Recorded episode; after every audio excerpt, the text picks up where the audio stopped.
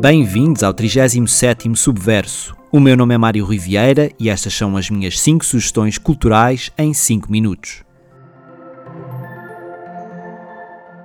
Saber que o filme Black Panther de 2018 extravasou as fronteiras do universo Marvel e de Hollywood e reuniu não só um amplo consenso, como se tornou um marco de representatividade negra no cinema, colocava à partida a fasquia muito lá no alto para uma eventual sequela. Quatro anos depois, Black Panther Wakanda para Sempre acusa esse peso. Não sendo propriamente um fiasco, o segundo filme do super-herói, oriundo do poderoso e idílico, embora fictício, país africano de Wakanda, parece estar num braço de ferro com a sua herança, quer devido ao retumbante sucesso e popularidade do primeiro filme, quer por ter de lidar com o desaparecimento de Chadwick Boseman, ator que deu corpo à Pantera Negra e que sucumbiu a um cancro em agosto de 2020. A despedida do rei T'Challa é abordada de frente, de forma emocionada, com o filme a arrancar de Angela Bassett mais uma interpretação majestosa e a colocar Letitia Wright num lugar de protagonismo que, honestamente, pensei que conseguisse honrar melhor. O ator mexicano Tenoch Huerta surge como a grande revelação de Black Panther Wakanda para sempre, dando vida a Namor, um vilão que não é bem um vilão, mas uma lenda viva do reino submarino Talocan, que protege o seu povo com unhas e dentes de um mundo que nem sequer sabe da sua existência. O choque entre as duas potências, Wakanda, que continua a colocar a África num espaço de liderança política e tecnológica devido ao poderoso metal Vibranium, e Talocan, que chega para contestar essa liderança, ergue-se no filme como um poderoso exercício de afirmação global dos mundos culturais latinos e africanos.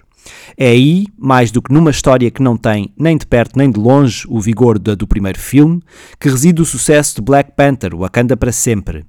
Aí e na forma como o elenco feminino chama a si o poder num universo de super-heróis sobrepovoado de homens.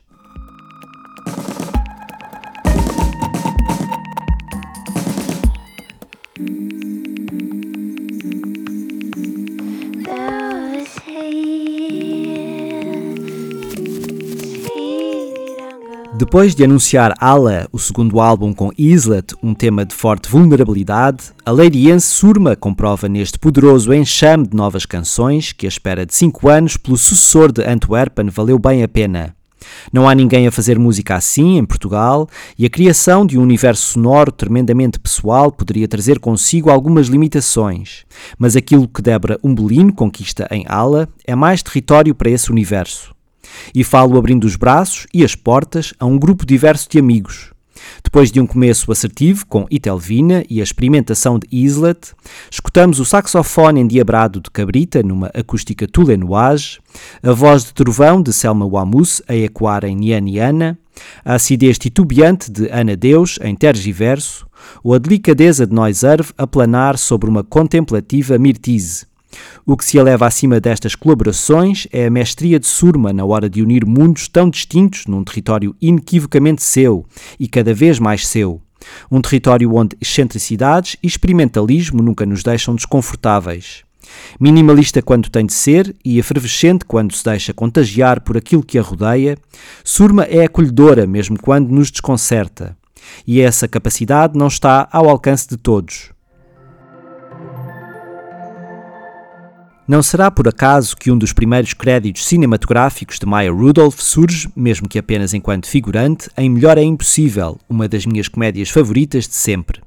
25 anos envolvidos e depois de integrar o elenco de Saturday Night Live e de se afirmar como uma comediante de gênio no filme A Melhor Despedida de Solteira, ou mais recentemente na série de animação Big Mouth, a atriz norte-americana tem finalmente o seu momento de amplo protagonismo em Guito, na sitcom da Apple TV Plus, Rudolph surge no papel da milionária Molly Wells, que decide fazer algo pela vida e pelos outros, depois de se divorciar de John Novak, um empresário da área tecnológica que atrai com a sua muito mais nova assistente liderando um elenco seguríssimo e diverso, no qual se destacam os comediantes Joel Kim Booster e Ron Funches, e a revelação da comédia Michaela J. Rodriguez, que ficámos a conhecer na magnífica série Pose, Rudolph eleva Guito com a sua forma muito própria e muitas vezes inapropriada de nos fazer rir.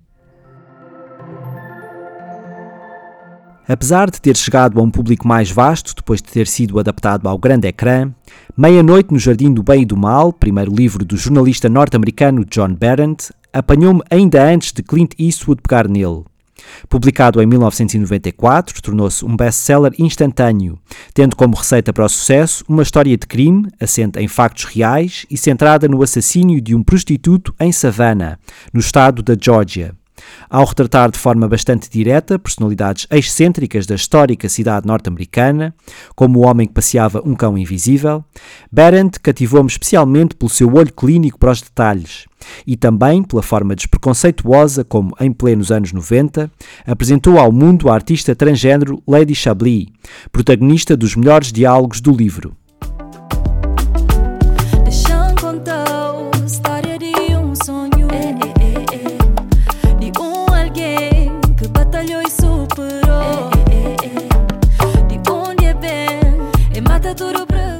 Seis anos depois do disco de estreia e dois depois de participar no Festival da Canção pelas mãos de Dino de Santiago, Cadi edita Lumenara, EP que tem como cartão de visita Taminá, canção com que encerra o episódio desta semana. Guiada por um ritmo quente e contagiante, Taminá é uma ode às suas raízes cabo-verdianas e à força da mulher africana. Foram estas as minhas propostas culturais da semana. Regresso no próximo domingo com novas sugestões. Até lá, já sabem, digam que vão daqui.